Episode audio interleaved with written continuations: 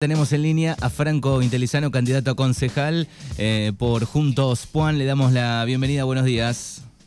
Hola Manu, ¿cómo andás? Muchas gracias por el llamado, todo muy bien. Bien, bueno, seguimos charlando ya este, previo a las elecciones eh, que faltan cada vez menos días. Están este, con mucha reunión, recorriendo el distrito, viajes. Estuvo también la diputada provincial Anaí Bilbao hace unos días. Contanos un poco.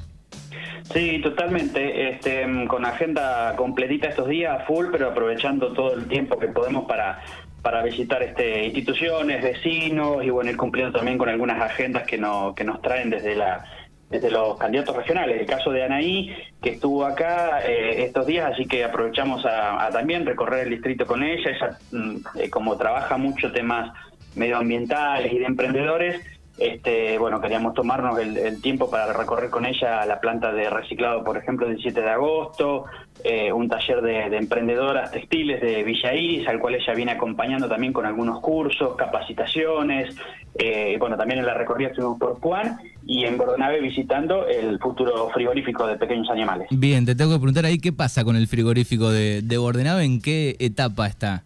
La verdad que yo me sorprendí porque por ahí viste uno pasa por la ruta, eh, yo nunca lo, había ido a conocer y adentro está en etapa final, eh, está faltando ahora que llegue algo de equipamiento y demás, pero todo indica de que ya está en la, en la etapa final y bueno, ya se está avanzando también en algunos proyectos para, para cómo va a funcionar después. No sé el tema de plazos de para cuándo irá a estar listo, pero eh, ya te digo, sé que está en etapa final, así que eh, espero que, en el próximo, los próximos meses podamos tenerlo ya en, condiciones y funcionando. Bien, eh, Anaí Bilbao, digo, es, candidata a, a renovar la, la banca en la legislatura de la provincia, ¿no?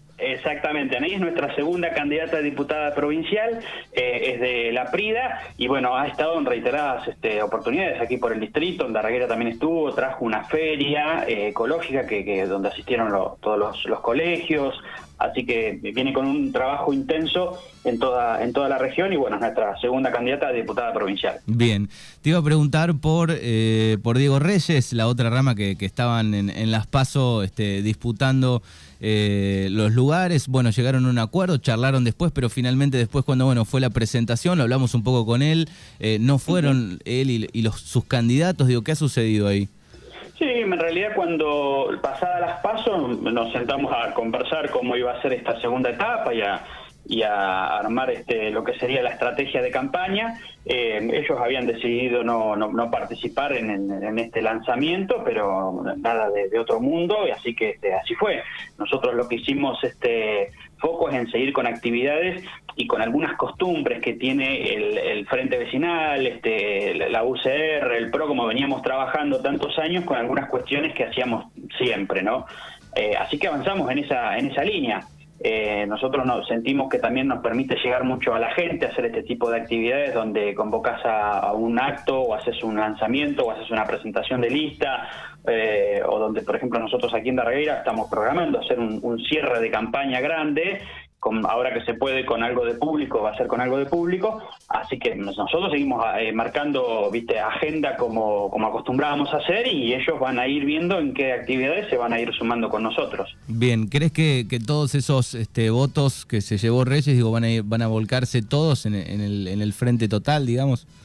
Sí, yo tengo la, la, expectativa de que sí, porque realmente, eh, a ver, a nuestro espacio también acompañó eh, esta es mi evaluación personal, ¿no? Eh, acompañó un voto castigo hacia hacia el kirchnerismo en cuanto al Estado Nacional, por ejemplo, ¿no? Eh, me parece que es un claro ejemplo que ha habido un, voto castigo y que entonces ahí es donde hemos sumado nosotros más votos de los que normalmente podía tener el espacio. Digo, si nosotros miramos elecciones anteriores hemos andado en el 50 y pico como máximo, y en esta haber llegado al 72, que fue el distrito de Puan, donde juntos en la provincia de Buenos Aires mayor porcentaje de voto tuvo, eh, la verdad que nos sorprendió y no lo esperábamos. Eh, así que vamos por eso. Puede haber alguna variación, yo creo que también va a haber más cantidad de votantes para las generales eh, y estamos también haciendo algún trabajo para focalizar en lo que fue los votos en blanco, así que creemos que vamos a andar muy bien. Bien, eh, ¿qué es que crees que digo que hay un, poco de descontento? No solo digo tal vez este por la pandemia y, contra el gobierno actual nacional, digo hay un poco de descontento también con la política en general de algún sector de, de la población. Yo creo que sí, y a ver, mi evaluación y mi análisis es que hay un descontento con toda la clase política, pero no, no solamente por la pandemia y las medidas, sino también por una profunda crisis eh, económica y hasta cultural que estamos viviendo los argentinos. Eh, entonces, en este sentido es que veo que todos los oficialismos también les ha costado mucho más llegar a los resultados este, esperados, a los que siempre tenían. Los oficialismos en todos los niveles. Eh, pero bueno, eh, creo que hay que seguir trabajando, que hay que innovar, que hay que traer gente nueva a la política. Digamos, yo sigo convencido de que la herramienta para que nuestras comunidades, nuestras sociedades mejoren es a través de las políticas públicas. Eh, entonces, hay que involucrarse más y necesitamos más gente también que decida participar desde distintos ámbitos. A ver, también hacemos política cuando estamos en una comisión de un club. Eh, esto tenemos que entenderlo todo. Eh, y creo que es la solución para salir adelante de un país que realmente está complicado y que si no empezamos a, tener este, este nuevo sueño colectivo de, sacar eh, adelante el país, no, no lo vamos a lograr. Bien, bueno, de acá a los próximos días, digo, están haciendo un, cierre de campaña pueblo por pueblo. van a tener Darregueira la, la semana que viene. Sí, la idea es este, armar algo para el próximo jueves, que ya sería el cierre de campaña, y el viernes, el viernes entraríamos en veda electoral.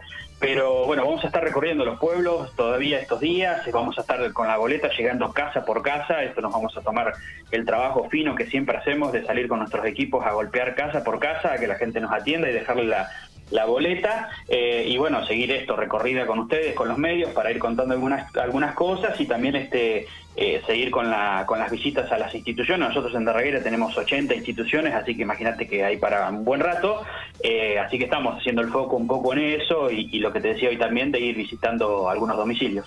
Bien, ¿quiénes son los candidatos de Darreguera por ahí para que el oyente este, los recuerde?